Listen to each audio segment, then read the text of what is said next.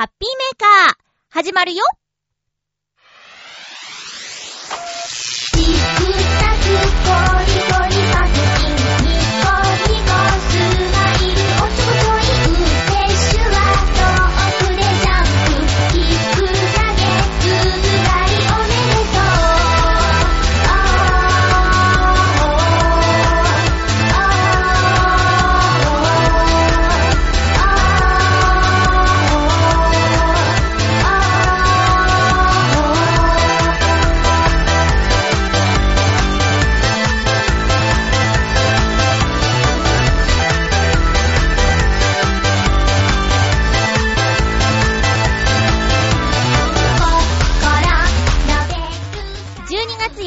まゆっちょのハッピーメーカー。この番組は、ハッピーな時間を一緒に過ごしましょうというコンセプトのもと、ちょわへよ .com のサポートでお届けしております。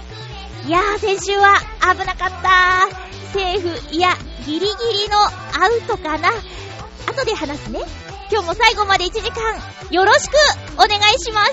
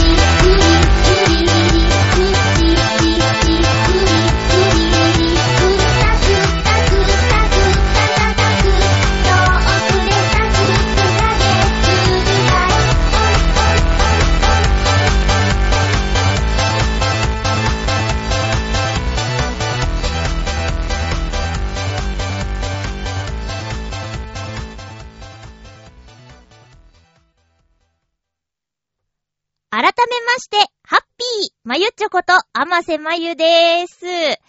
いやね、先週ね、体を、体調を崩しかけましてね、危なかったですよ。ほんと危なかったですよ。うーんとね、私の風邪は、喉が痛くなって、あの、飲み込むと、あ、いたてたってなるやつ。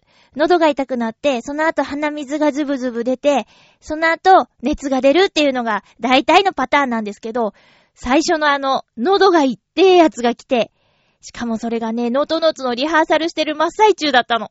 最初は、なんかちょっと変と思って、喉飴を買って、え、りょうたくん来るまで、ちょっとそれで、ごまかしていて、で、2時間スタジオ借りて練習してる途中から、うーんって、歌ってる途中で、ちょっとこう、ごくってすると、あいってーってなっちゃう感じ。で、どんどんテンションも下がるし、で、結構大変だったの、リハーサルが。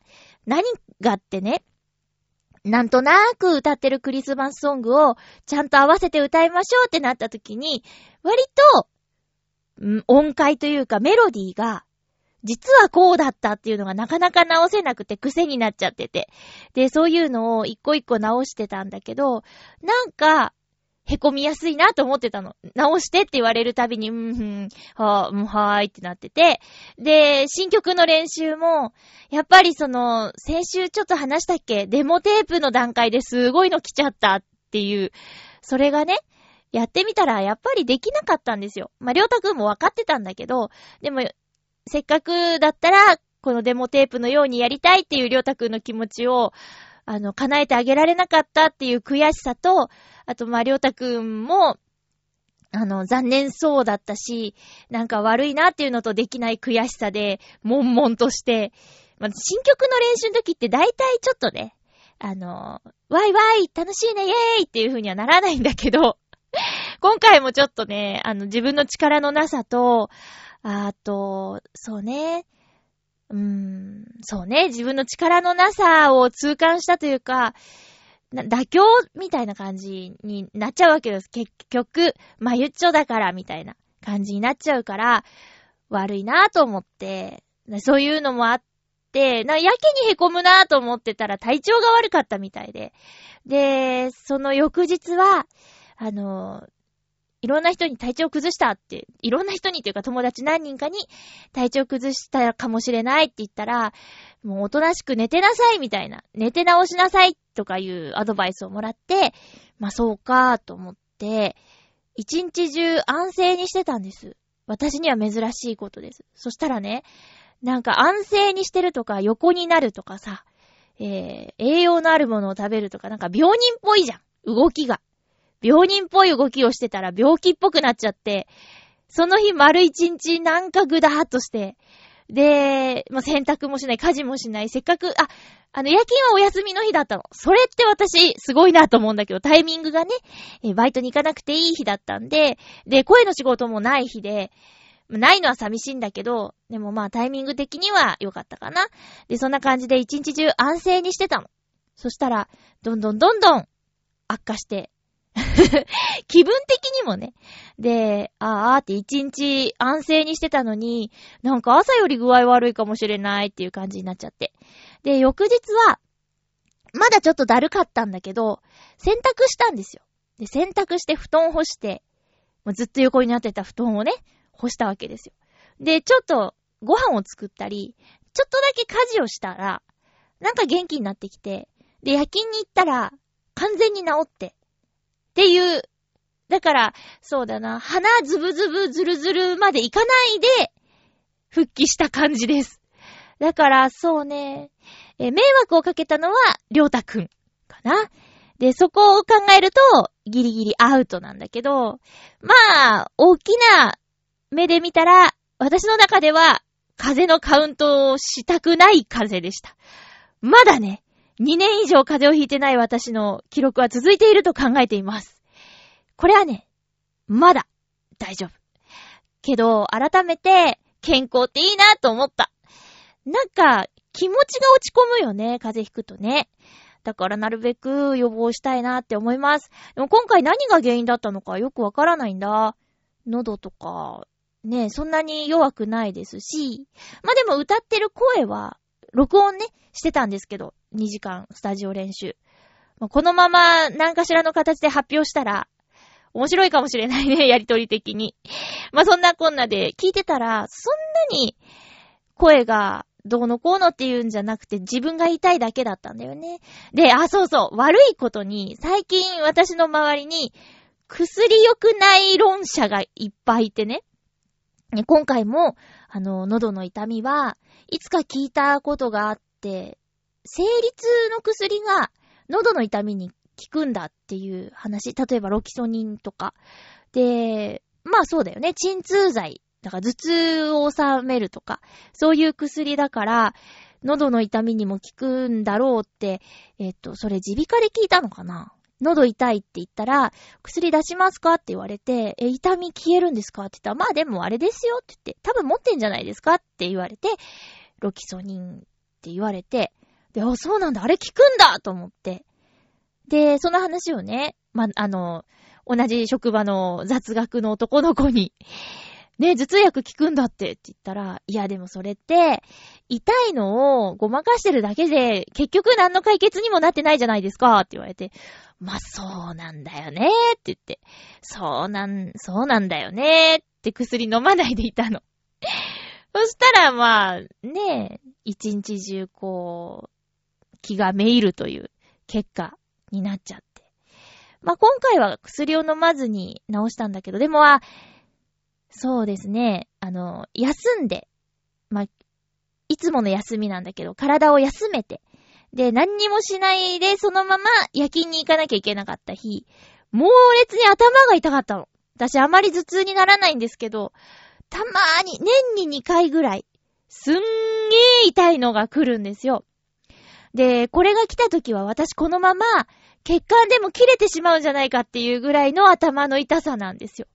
こめかみの辺かなたまにあの後頭部の辺が痛いこともあるんだけど、まあそういうことがあって、その時はさすがに、ちょっと頭が揺れただけで、ピキーンってなるから、頭痛薬飲みますって思って、もう仕事に支障があると思ったからね、飲んだんですけど、それ聞いてね、普段飲まないからか、ピシッと聞いて、まあ朝まで頑張れてって感じかな。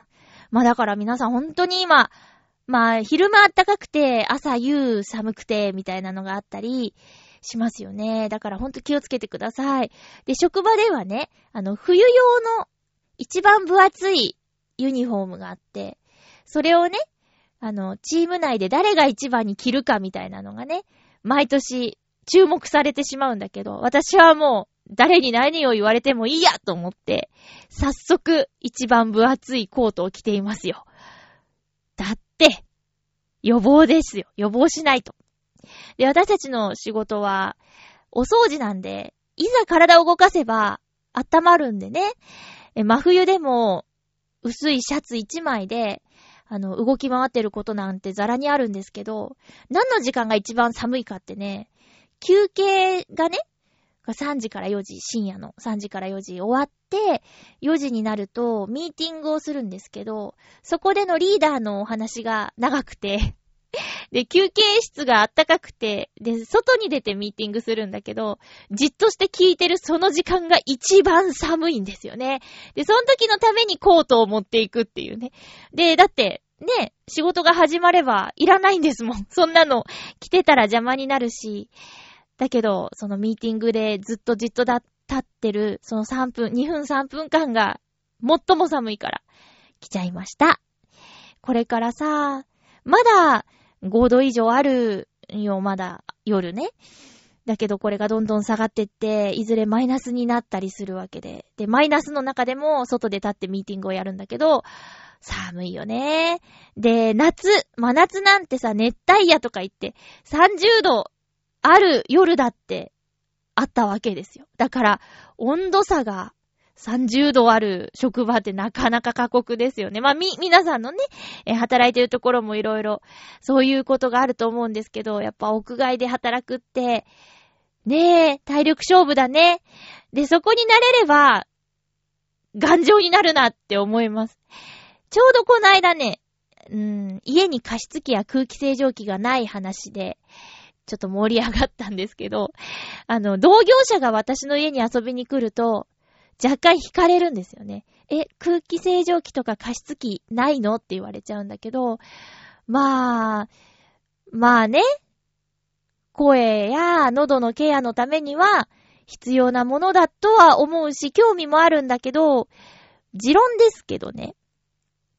部屋の中がそんなに快適になっちゃってたら、外に出たら一発でやられちゃうんじゃないかっていうのが私の、間違ってるかもしれないけど、私はそういう考えのもと、空気清浄機や加湿器を置いてないんですよね。ただまあ、乾燥したりして、あの、湿度が低いなっていう時には、これなんかで見たんですけど、バスタオルを濡らして、あの、部屋にかけとくと、加湿になるとかって違う？これなんかでやってたんですよ。で、まあさ、あまりにひどいなっていう時は、そういうことしたりしますね。で、まあ、加湿器というか、アロマディフューザーしかうちなかったなぁまあ、ちゃんとした加湿器はないんですよ。除湿器はあるんですけどね。なんか大変ですね、日本。えー、湿度をなくしたり、湿度を上げたりとかってね。で、湿度が低いと加湿しないとインフルエンザになる可能性が高いとかって言いますけど、最近、ね、その、インフルエンザ、かかってないし、最近っていうかここ何年か。うん。あ、もう10年ぐらい、インフルエンザには10年ぐらいかかってないかな。そんなことないか。まあまあ、何年かかかってないから、その過失の影響じゃないとは思うよ。うん。まあ、そうですね。でも同業者さんがうち来た時は申し訳ないね。うちに来なきゃいいと思うよ。私がお伺いしましょうかねって感じかな。うん。皆さんお家に加湿器や空気清浄機ありますか？使ってますか？どうですか？あれもね、ちゃんと、えー、お掃除とかフィルター交換とか、水の、えー、交換とか、まめにしないと、悪い菌を飛ばすことに逆になってしまうっていうのも聞いたことあるんでね。えもうほんとうまく使っていかないと、体を悪くする原因にもなりかねないっていうことなんでね、えうまく付き合っていきましょう。何の話でしょうか。えーと、では、コーナーいきますよ。あ、ハッピーもぐもぐちょっと今ね、防音室がいろいろなものに占領されてて、狭いんですよ。で、なんかガチャンって言っちゃったけど、マイク乗っちゃったかな。ハッピーもぐもぐですハッピーもぐもぐは、ちょっと気になってたんですよ。明治の、なんていうのこれ？明治アーモンド。紅茶のクッキー包み。香るアールグレイってことで、なんか、パッケージがクリスマスカラーですね。で、コンビニで見つけて気になって買っちゃいました。紅茶のクッキー包みで十分なのに、アールグレイって書いてある。本当にアールグレイなのかどっから香るのかな？今パッケージ開けたらもう香るかな？あ、ちょっと騙されましたよ。パッケージ開けたらさらに中に、そうだよね。ビ、そうだよね。普通そうなってますよ。何やってんだろう？えーと、これを開けたら、アールグレイかな？ん？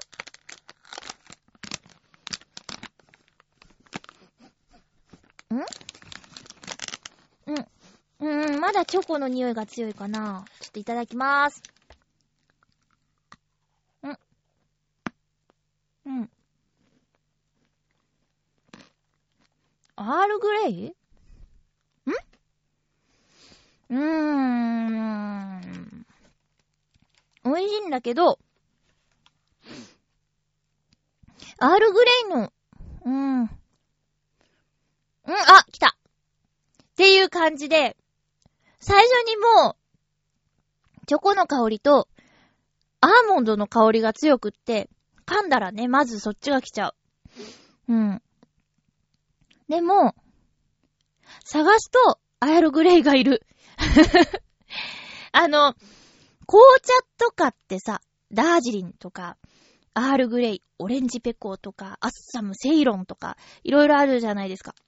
で、ずっとね、こう、例えば、うーん、紅茶専門店ってわけじゃないけど、えー、紅茶って書いてあって、アールグレイ、ダージリンとか書いてあるんだけど、どっちがどっちか、どっちがどう違うのかっていうのがずっとわからなかったんですよ。で、この話を、あの、ある人、男の子ですけど、友達にしたときに、自分はそれが気になって、飲み比べをして味を覚えましたっていう人がいて、すごいって思ったの、その時に。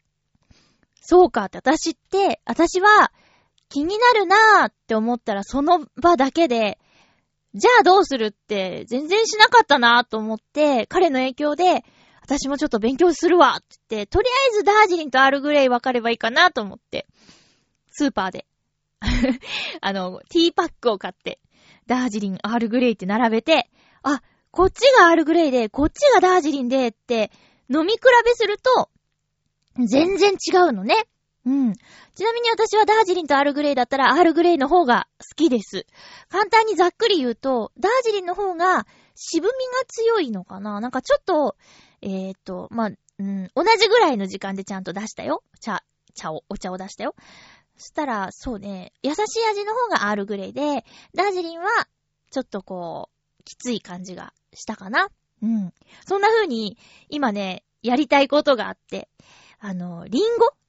リンゴの食べ比べを、ちょっとしてみたいなって思ってて、あの、なんかいろいろ種類あるけど、で、なんとなくわかるような気がするけど、ちゃんとわかんないなと思って。で、この間は、ムツを食べて、今日はジョナゴールドを買ってきました。でもね、一気にやりたいんだよね。味覚えてないかもしれないからさ。そんな感じで、うーん、やりたいのは、ピザとかも、マルゲリータはわかるけど、なんか、カタカナのこう、ね、ぐちゃぐちゃっとした名前って、何が具に入ってるのかとか、親切な店はね、書いてくれてるけどさ、おしゃれな店って、なんか、ビスマルクとしか書いてなかったりするじゃん？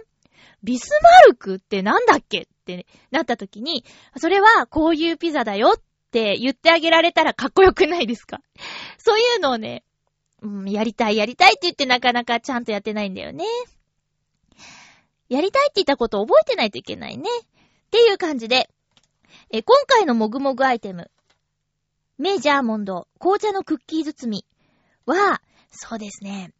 うん、探せばアールグレイがいるよっっていうことで、味わって食べてみてください。もぐもぐって一気に食べちゃうと、もしかしたら、アールグレイに出会えないかもしれない。ということで、ハッピーもぐもぐのコーナーでした。ではコーナーに行きましょう。ハッピートークオノマトペアーモンドをですね、喋りながら食べるのは難しい。ザラザラしますね。ちょっとケヘケヘってなったらごめんね。ハッピートークのコーナー。今回のテーマはグビグビです。お便りいただいています。ハッピーネーム、フクロウのキスさん、ありがとうございます。まゆちょさん皆様、ハッピー、ハッピー。今回のテーマ、グビグビについて、喉を鳴らして物を飲む様を表す表現ですが、そういう飲み方をしないのでお話しできることがありません。残念それでは。これはギター侍の残念じゃないですよね。ああ、なんでもないです。そうか。そういう飲み方をしないので、うん。これもしかしたらさ、喉を鳴らして物を飲むっていうのは、もしかしたら、あまり作法としては良くないんですかね。なんでこのテーマにしたかっていうと、最近ちょっと、何も音関係をつけないで食事することが続いたんですよ。ラジオやテレビとかつけないで、えー、例えばお味噌汁を飲んだりすると、自分がどんな音を立てて食べているのかっていうのがよく聞こえるんですよね。で、その中で自分で気になっちゃったんだけど、私、お味噌汁飲むときに、グビーって音がするの。わざとら乱暴にしてるつもりじゃないんだよ。で、グビって音がして、あ、すごい音がすると思って、そっと飲んでみても、グビって音がするの。それで、グビグビにしてみました。みんなもなんかそういう風になっちゃってるのかなとか、えあえてそういう雰囲気ってどんな時かなとか、って、なっちゃうんですよ。うん。気をつけててもなっちゃうんだよね。喉が元気なのかな？ちょっとよくわからないね。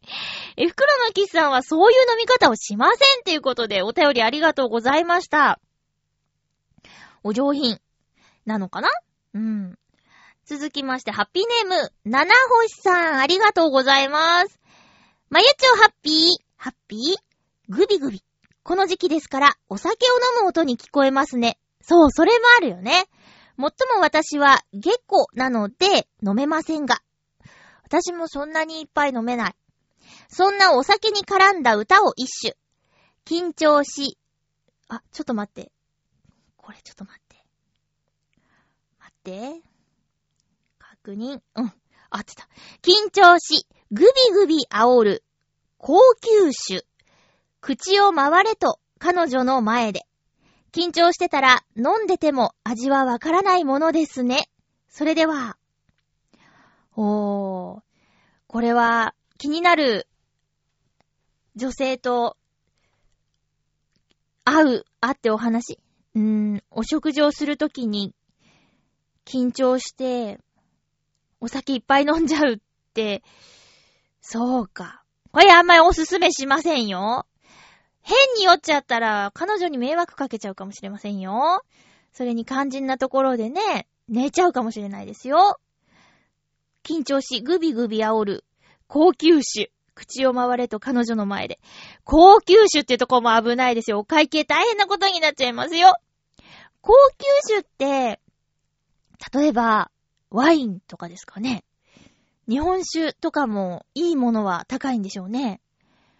うん。私ね、お酒が弱くて本当に良かったなと思うのは、お酒高いから ビールとか、ジョッキで500円以上したりするでしょ？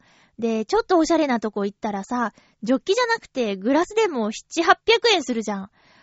あれをね、おかわりおかわりって飲んでる人たち、大変だなーって思う。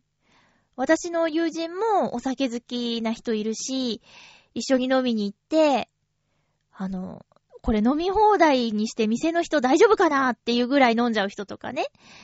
えー、ピッチャー持ってきてって言って、で、それ私の大ジョッキーって言っちゃう上司とかもいたし、すごいでしょ？ビールってどこにそんな入ってくのってね。これよくね、言うんですけど、あの、大ジョッキ分の麦茶とか飲めないですよ。あ、中ジョッキか。中ジョッキ分の麦茶3杯とかいけないよ。それをビールなら入っちゃうっていうね、不思議ですよね。えー、よかった、本当に。私飲めなくて。ま、全く飲めないわけじゃないから、お酒の席が嫌ってわけでもないし、いいんですけど、あとは、自分の限界を知らない人とは飲みたくないですね。これ以上飲むとやばいっていうのがわかんない人とは飲みたくないね。散々ですよ、それは。うん。大変です。まあ、楽しくなっちゃって、いつもより飲んじゃうとかっていうのは、しょうがないのかね。うん。えー、七星さん、ありがとうございました。この男性はその後どうなったんだろう。こうなってくると、小説扱いとかになっちゃうかな。あ、七星さん前回お願いした、あれ、ありがとうございました。あの、えー、読みました。ありがとうございます。続きましては、ハッピーネーム、コージーアットワークさん、ありがとうございます。まゆっちょハッピー、ハッピー今年はピロリ菌を退治したおかげで、コーヒーが美味しく飲めるようになったので、保温マグにブラックコーヒーを入れて持ち歩くようになりました。寒い時にグビグビ飲むと、暖かさとカフェインが適度に回って調子がいいです。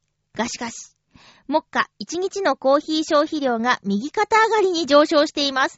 どの辺がリミットなのか見極めないとまずいのかな。でも美味しいからなちなみに私はブラックコーヒーをガブ飲みしてもすぐに熟睡してしまう体質です。まゆちょなら不眠症になってしまうかもしれませんね。では、ありがとうございます。ピロリ菌の話が、僕も、僕もってなったのって今年今年だっけ？ハッピーメーカーでなんか、やたらピロリ菌の話が 自分もです、自分もですってなっちゃったのって今年だっけ？あれもっと前だっけ？よかったですね。退治できて。よかった。コーヒー。それまではコーヒー美味しく飲めてなかったんですか？うーん。ホーマグにブラックコーヒーを入れて。あ、そうですね。私、私でもコーヒー嫌いじゃないんですよ。紅茶も好きだし、コーヒーも好き。ただ、コーヒーを飲むには、タイミングを間違えると眠れなくなるっていうそうなんですよ。うん。だから休みの日はね、思う存分コーヒーを飲みます。他の日は飲みたいなと思っても、うーん、我慢っていう感じかな。あとは、頑張らなきゃいけないなって、夜勤明けの収録のある時とかは、コーヒーを飲みますね。で、コーヒーで元気が出ない時は、レッドブルを飲みますよ。えー、段階を追ってね、えー、うまいこと付き合っているつもりでございます。なんでも摂取の取りすぎ、摂取しすぎは、良くないっていうことなんでね、リミットってあるのかな？どうなんだろうね。まあ、なんでもね、なんでもそういうのあるかもしれないけど、もう美味しく飲めるうちはいいのかな？うん。最近ちょっとね、私も考え方が変わってきて、変わった？うん。あんまりちゃんと考えたこともなかったのかななんとなくでしか考えてなかったことを、いろいろとちょっと考えるようになってきたんですけど、長生きしたいとは思わなくって、うん。あ、だからって命を粗末にしようとかそういうんでもないよ。あの、よく言われちゃうんですよ。で私は、あの、まあ、ショートスリーパーというジャンルの人らしくって、3時間寝れば完璧にこう回復するとか、あと1時間とか15分でも寝ればもう一頑張りできるとか、そういう人なんですけど、そんなことしてたら、あの、年取ってからガタが来るよとか、早死にするよとかね。まあ、ストレートな言葉で言うと早死にするよってよく言われるんだけど、でも、あるお友達がね、お友達後輩か ?10 個ぐらい年下の子が、僕もアマさんの生き方に賛成ですって言って、自分もそうなんですけどって言ってて、で、でも早死にするよって言ったの。私よく言われるんだけど、なんか早死にするらしいよって言ったら、自分それでもいいですって言ってて、体が動くうちに、いろんなことをガンガンやっていった方が、自分はいいっすねって言ってて、で、年取って、体が動きにくくなって、細々と、なんとなく生きてるよりは、ガンガン動きたいって言って、そのせいで命がすり減ったとしても、今倍生きてるならいいですって言ってて、はあ、そういう考え方か、と思って。うん。あの、よく年越しそばを食べる意味ってさ、細く長くっていうのあるでしょ。私あれあんまり好きじゃなくて、うどんを食べるんですよ。あの、太く長くって言ってたんだけど、まあ、太く長く生きられたらすごいよね。太く短くでもいいかなとかね、思うわけです。短いって言ってももう、ね、短いって言っても明日死んだら嫌だけど、ね、うーん、まあまあ適度に、適度に。うん、そんな、そんな感じでね、えー、やってますよ。だから、カフェインとって、えー、眠れなくなるのもまた、よし。かな？うん。あ、ちゃんと、ちゃんと自分を大事に生きてますよ。あの、この世が嫌だとかそういう話じゃなくて えー、無理や無茶？無理や無茶？まあ、したくてしてることですけどね。だからね、たとえ、あの、忙しくても、ラジオは休みたくないんですよね。これ好きだからね。で、ね、まあわかんないよ。でも何度か、その、リスナーさんから、えー、まゆちょがここで喋ることも習慣になってるって言ってたけど、自分も聞くのが習慣ですって言ってくださった方の言葉が、あの、頑張ろうっていう気にさせてくれるんだよね。それが、だから、その人がいるから、ああ、やらなきゃじゃなくて、あ、その人がいてくれるから、ちょっとでもやろうとか。いや、もしかしたらこの先ね、本当に本当にタイミングが合わなくて、1時間喋れないかもしれなくても、例えば10分でも、30分でも10分でも、更新はしたいなって思うんですよね。やむを得ない時はあると思うけどね。だから、休まないよ。うん。ね。えー、っと、コージーアットワークさん、ありがとうございました。あ、はい。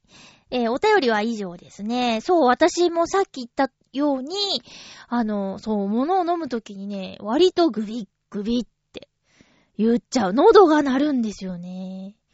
うん。まあ、全く無音で物を食べるっていうのは、外食とかではあまりないことだから、まあお行儀悪いとかはならないかもしれないけど、料亭とかでね、えー、かしこまった席でなっちゃうとやばいなぁとは思いますね。うん。まあそんな機会ない、ないけどね。ないですけど、まあ、それがテーマのきっかけでした。えー、以上、ハッピートークのコーナーでした。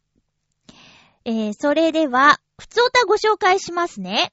ハッピーネーム、青のインプレッサさん、ありがとうございます。お米どうなってんの？お米、お米問題。今回お米の話じゃないっぽい。え、まゆちょさん、ハッピーでございます。ハッピーでございます。さて、来月は、東京オートサロン2016の準備のために大忙しです。うん。というのは、選手と関係者のサインを確保するために、いろいろと準備をしております。皆さんもいろいろ準備した方がいいですよ。何の？あ、そうそう。実は、その来月に、とあるアニメのブルーレイボックスが出るようなんですよね。その作品は高校生の頃見てたアニメでして、CD シングルはもちろんアルバムも全種類コンプするわ。レーザーディスクを持っているにもかかわらず、レーザーディスクボックスを買うわ。DVD ボックスを買っちゃうわ。プラモデル、さらにその限定おもちゃを買ってしまうほどですね。高いのですが絶対に欲しいので、2万円をお店に入金をしておく予定です。当時この作品を見て涙を流してみましたな。どんな作品かって、それは言えませんな。え？わかる人にはわかると思いますよ。ありがとうございます。わかんないよ。っていうか、ねえ、え、なんで教えてくれないの？話広がらないじゃない。え、じゃあこれが何かっていう、こう、予想トークとかですか？あでも私全然わかんないからな。青のインプレッサさんっておいくつ？同い年ぐらいで？高校生？あ、わかった！わかったかも！サイバーフォーミュラじゃない？サイバーフォーミュラでしょ！あ、これ、これ当たり？当たってない？あのね、ね。なんだっけ？主人公の名前。風見隼人？だっけ？金丸純一さんね。あのね、幼馴染が、めっちゃくちゃハマってて、で、なんだっけ、あのー、OVA とか、見せてもらったもん。ブーストオンですよね。私あんまりハマってなかったんだけど、遊びに行くとね、鑑賞会になっちゃうの。なんだっけ？えー、っと、アスカアスカだったっけ？三石琴乃さんがね、やってる。これ、当たりじゃない？だって車でしょ？車で、高校生の時ぐらいでしょ？そしたら、サイバーフォーミュラじゃない？これね、自信あるよ。え、どうでしょう？あ、ちょっと待って。プラモデル？あ、でも車のプラモデルもあるかもしれないよね。あの、喋るんだよね？車が。あれ、あれ見たいと思った。えっと、えっと、ナイトライダー見たいって思ったんだ。お父さんがナイトライダー見てたから、ナイトライダーは知ってたの。で、その後に、サイバーフォーミュラだったから、あ、これもう、ナイトライダーだよって思って見てたんだよね。あー、サイバーフォーミュラじゃない？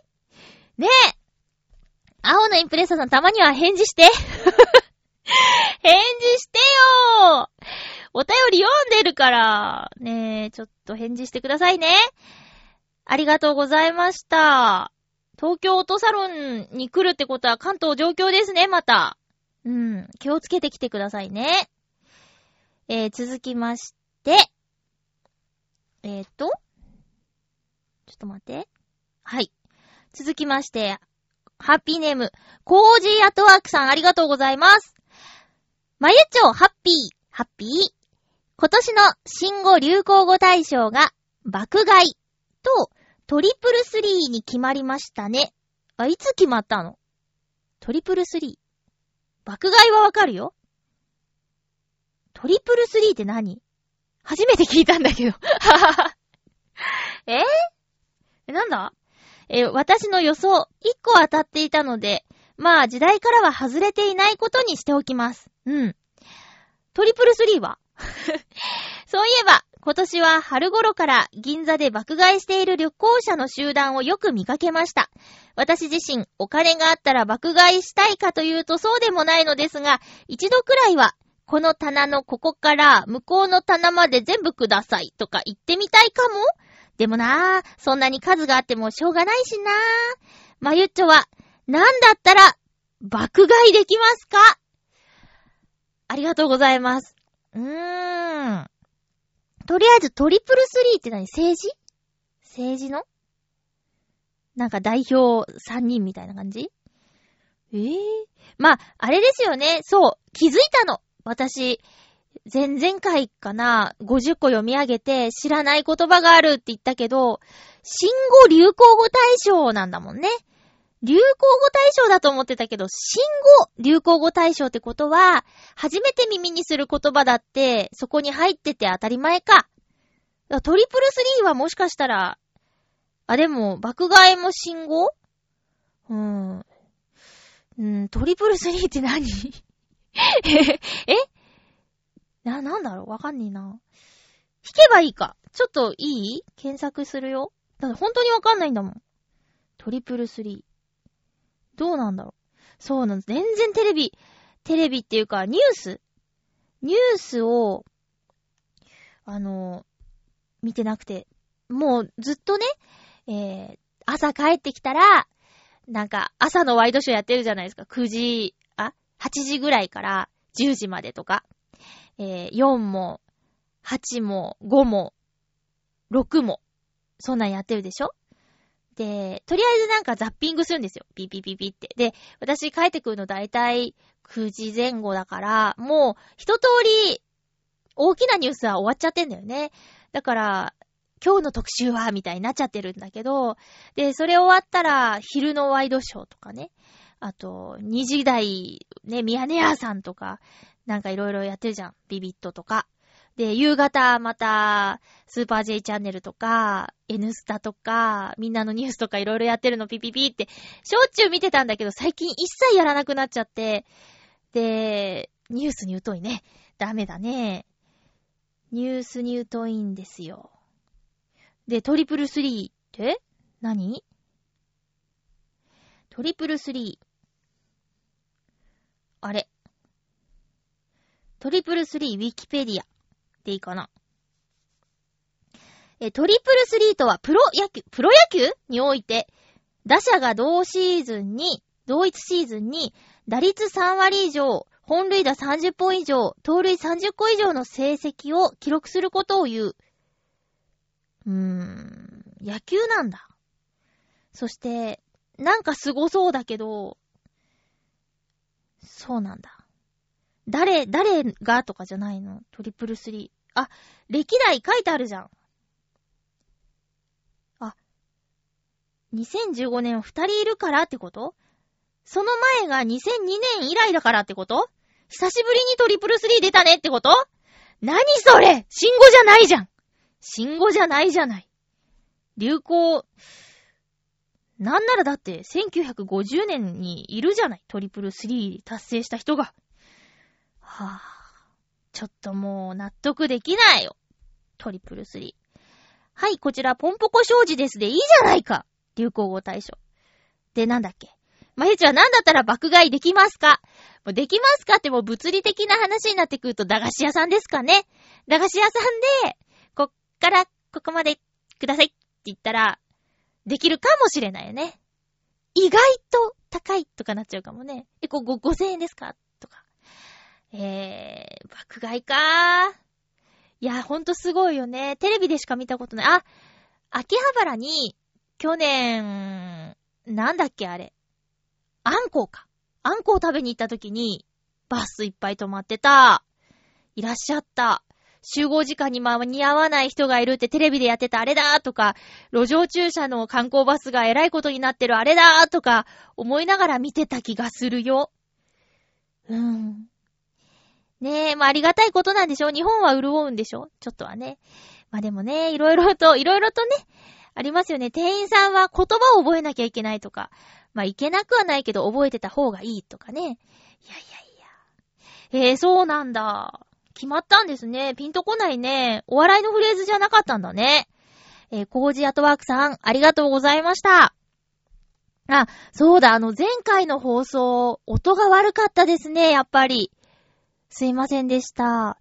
あの、本番直前に SD カード読み込まないトラブルが発生して、ついに壊れてしまったのかと思って、で、この一週間、あの、渋谷の池部楽器店の、あの、レコーディング館とか行ったりしたんだけど、望みのものがなくってね、結局新調できず、本番、今日もね、あの、ここならあるだろうって、前いっぱいあったはずっ、新浦安の大英の中にある、山の楽器さんだっけな？え、っと、行ったんですけど、望みのがなくって、で、申し訳ないけど、もう一回あの音質で聞いてもらおうと思って、今日、前使ってた機械をダメ元で電源入れたら使えたっていうね。なんやねんって。だ、もうちょっと騙し騙しかななんで読み込んでくれなかったんだろうか。カードがダメなのかな？そしたらやっぱり小さい容量のカードを調達するしかないんでしょうかね。えー、用意はしとかないとね。だ、またなんかちょっと調子悪くなっちゃったら、もしかしたら前の音質の放送があるかもしれないけど、その時はごめんなさいね。えー、で、ですよ。あ、お知らせです、お知らせ。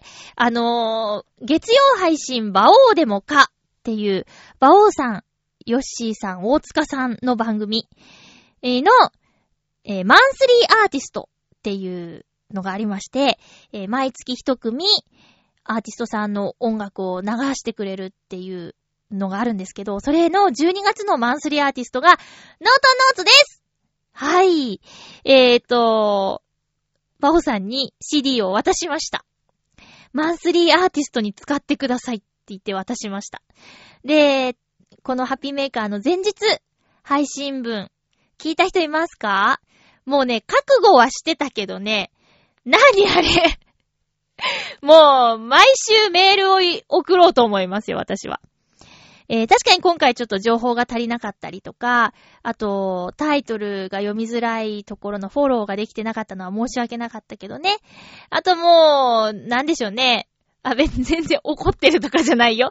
怒ってるとかじゃなくて、あの、想像以上に名前を呼ばれたなぁと思って、ちょっと私、えー、今日、今日月曜日ね、あのー、午前中、声の仕事があって、ちょっと遠目のところに行ってたんですよ。で、往復で1時間かかる、その間、うん、バオでもかを聞いてたんですけど、もう途中で、まゆっちょが、まゆっちょが言うから、ちょっと笑っちゃって、変な人になっちゃったよね。マフラーで口元隠しましたよ。マスクじゃないのか。マフラーでこう、口元隠してニヤニヤしてるのをちょっとね、止めなきゃやばいぐらいだったんだけど、ちょっとまあ、そうだな。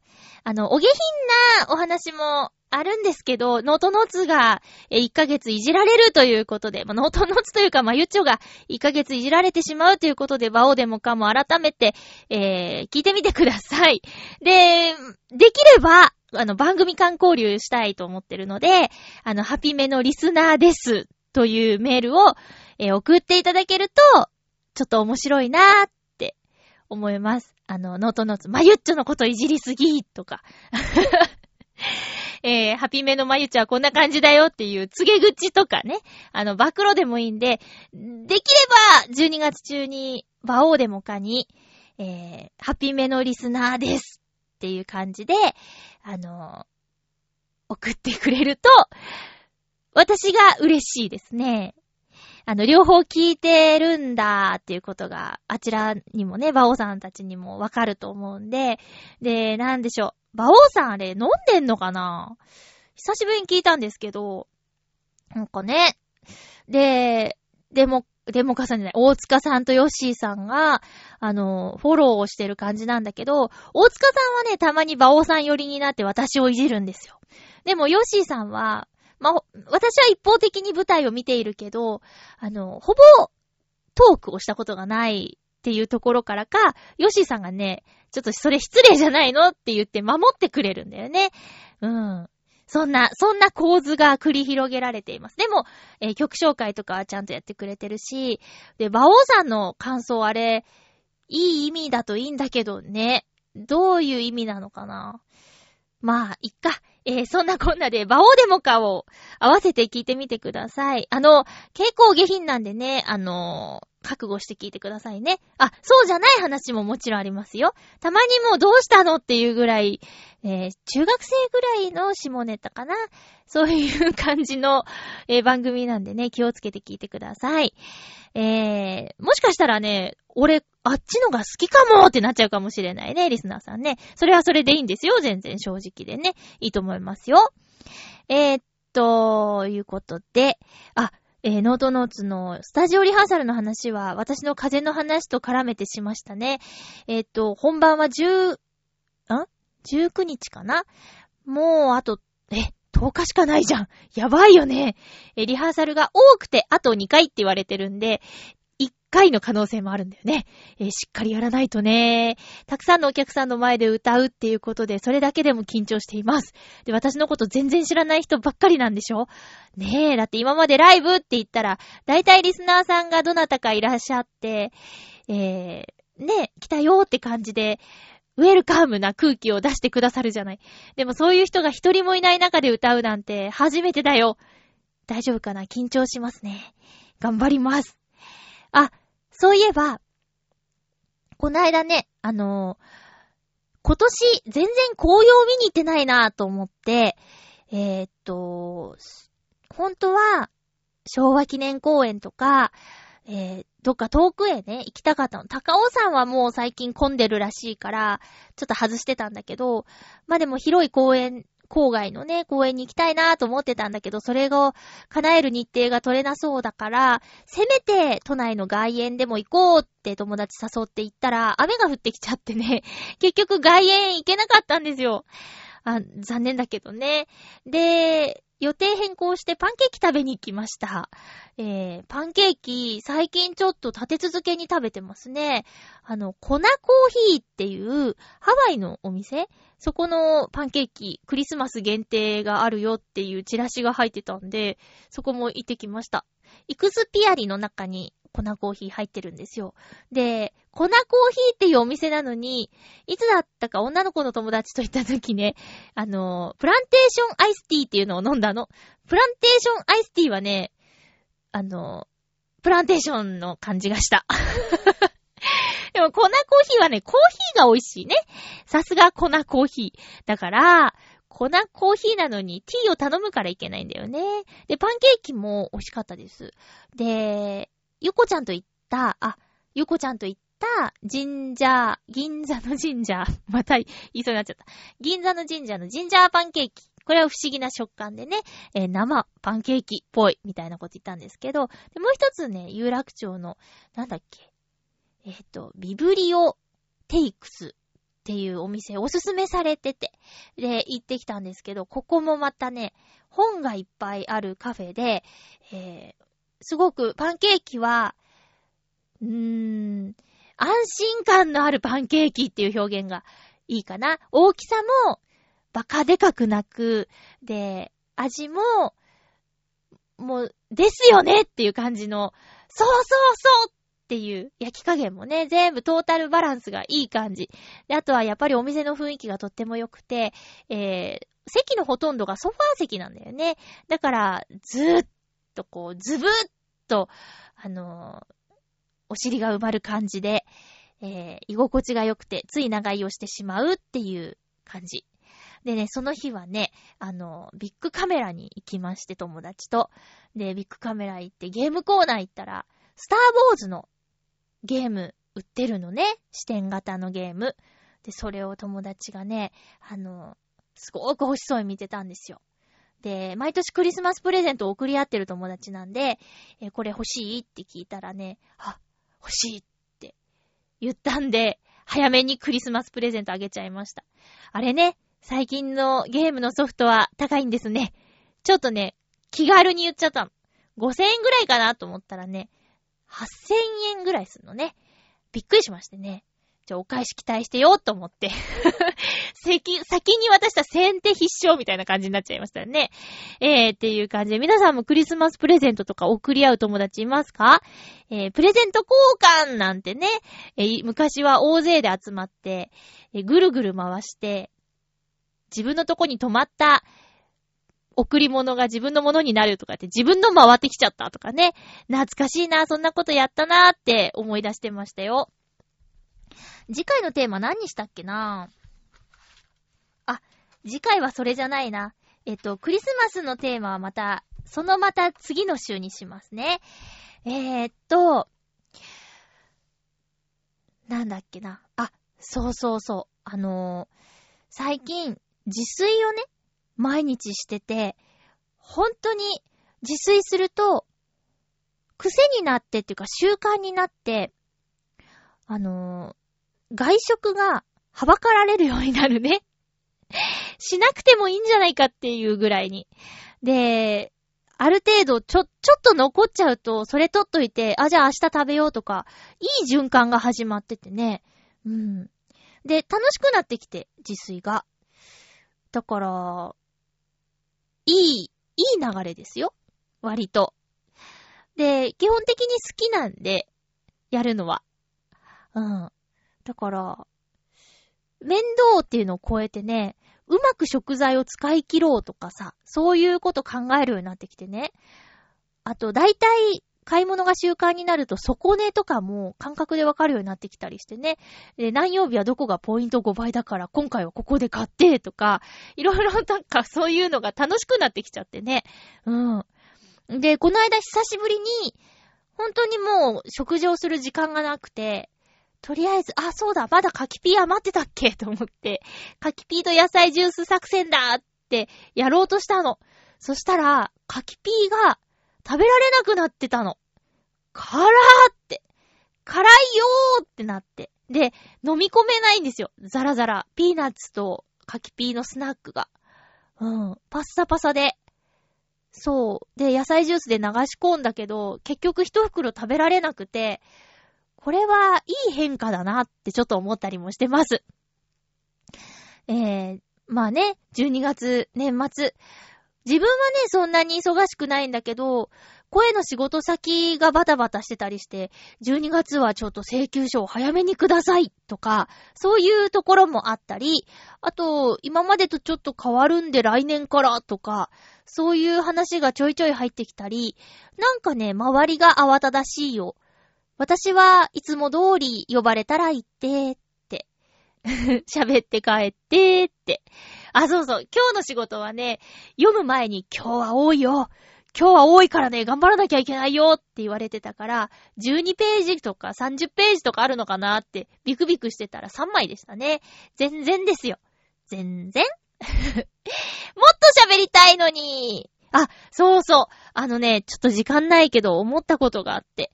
え、ツイッターで、カツラポンポコちゃんがフォローしてくれてて、で、それで気づいてフォロー返しして、そしたら、あの、エミューさん、バイオリンのエミューさんも、あの、参加してて、で、なんかこの3人で前ラジオやったことあるね、懐かしいねっていうお話があったんですよ。で、懐かしいなと思ったんだけど、私そこでふとね、ああ、変わってないのは私だけだなーって、これ悪い意味でね。うん、エミューさんは今や世界で活躍するバンドの一員でバイオリンを弾いているわけですよ。すごいことです。で、カツラポンポコちゃんは、当時は幼木色さんっていう、あの、女性ピン芸人漫談家さんとしてやっていたけど、今はもう女流落語家として、吉本の、えー、所属でテレビのお仕事とか、もう全国飛び回っててね、すごいのに、私だけやってること何にも変わんないなって、当時はね、ナレーターの仕事はしてなかったけど、でも、なんか二人と、まあ、く、比べちゃダメだけど、比べると、比べちゃダメだけど、比べると 私何にも変わってないし、悪い意味でね、ダメだなーって思ってさ。だから、懐かしいねーって言ったけど、ちょっと恥ずかしくも思っちゃってね。情けないよね。だったらやればいいのにね。うん、自分でちょうどいいバランスでここを選んでるはずなのに、活躍している二人を見ると、なんかざわっとするんだよね。まだ未練があるのかな未練があったって力もないんだけどね。はぁはぁはは。で、ちょっとね、そんな気分にもなったりしちゃいました。今週でしたけども。はい。えー、っと、えー、っと、次回の予告をしますよ。次回は、あ、ちょっと待って。もうほんといろいろぐちゃぐちゃですね。次回は12月15日の放送を12月13日にする予定です。テーマ、乾燥を感じるとき、カサカサ、ガサガサして、もうどうしようもない、喉がケホケホするとか、乾燥について、乾燥、テーマ乾燥。えー、その対策とかどうしてますよとか何がいいと思いますよ。えー、乾燥してるときは何がいいと思いますよ。加湿器かな、やっぱり。とか、えー、そういうお話を送ってください。えー、っと、よろしくお願いしまーす。エンディング曲そういえば変えたんだったね。えー、っと、えー、っと、ちょっと待って。おっと。そう、エンディング曲を変えたんです。クリスマスソングにしたんですよ。ノートノーツのクリスマスソングといえばもう、ブルークリスマスですよね。これでエンディングにしたいと思います。えー、バオーデモカのマンスリーアーティストの件、えー、応援よろしくお願いしますね。応援っていうのは、バオーデモカにメールを送るということですよ。えー、お相手は、まゆちょこと、あませまゆでした。また来週、ハッピーな時間を一緒に過ごしましょうハッピーちょっと待って。私、配線失敗してるね。